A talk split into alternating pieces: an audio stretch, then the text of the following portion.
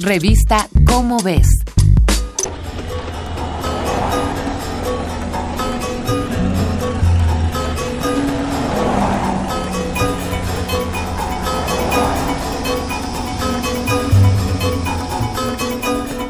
órgano corporal que sirve para oír, en el ser humano, como en algunos animales, es par y se halla situado en ambos lados de la cabeza.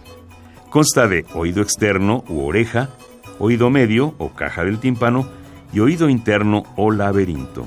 Imagina que sin aviso alguno, de un momento a otro pierdes el sentido del oído.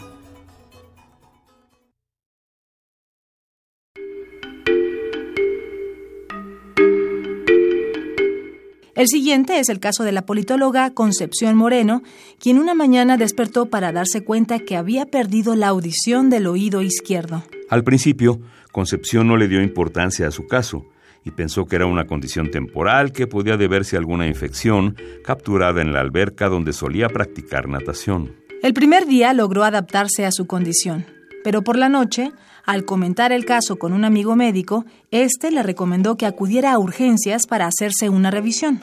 Cuando Concepción acudió al otorrino laringólogo el segundo día, el primer diagnóstico fue devastador. Le indicaron que había sufrido un infarto que había matado su oído interior izquierdo. Se le indicó que no volvería a escuchar del lado izquierdo. Por fortuna, la paciente también acudía a terapia psiquiátrica, donde la doctora le informó que ese era un diagnóstico excesivamente drástico para haber sido realizado solo en auscultación con un otoscopio. La psiquiatra le recomendó a una otorrinolaringóloga especialista en neurootología que estudia la conexión entre el oído y la función cerebral. Ahí se descartó el primer diagnóstico y fue sustituido por uno más alentador, hipoacusia.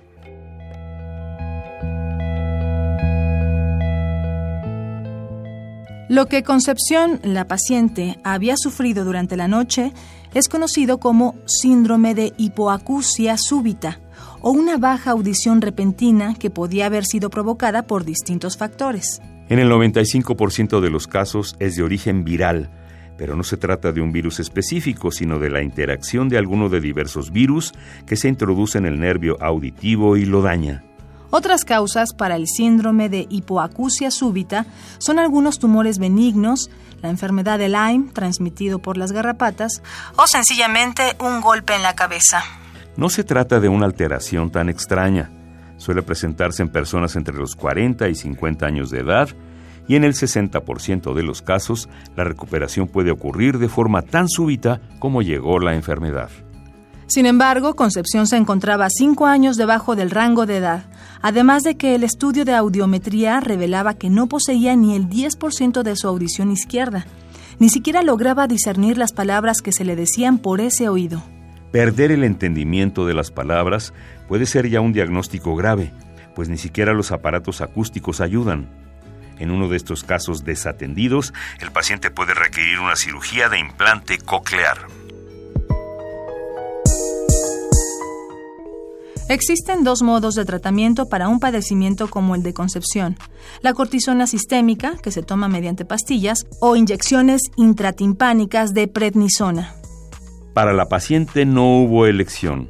Le fueron recetados ambos tratamientos y además de tomar el medicamento, debió recibir inyecciones en el tímpano diariamente durante dos semanas. Sin embargo, al concluir el tratamiento, tan rápidamente como lo había perdido, la paciente recuperó la audición.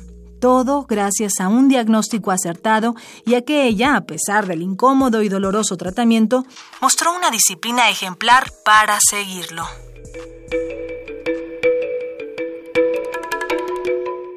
Esta es una coproducción de Radio UNAM y la Dirección General de Divulgación de la Ciencia de la UNAM, basada en el artículo No te escucho, la sordera repentina, escrito por Concepción Moreno.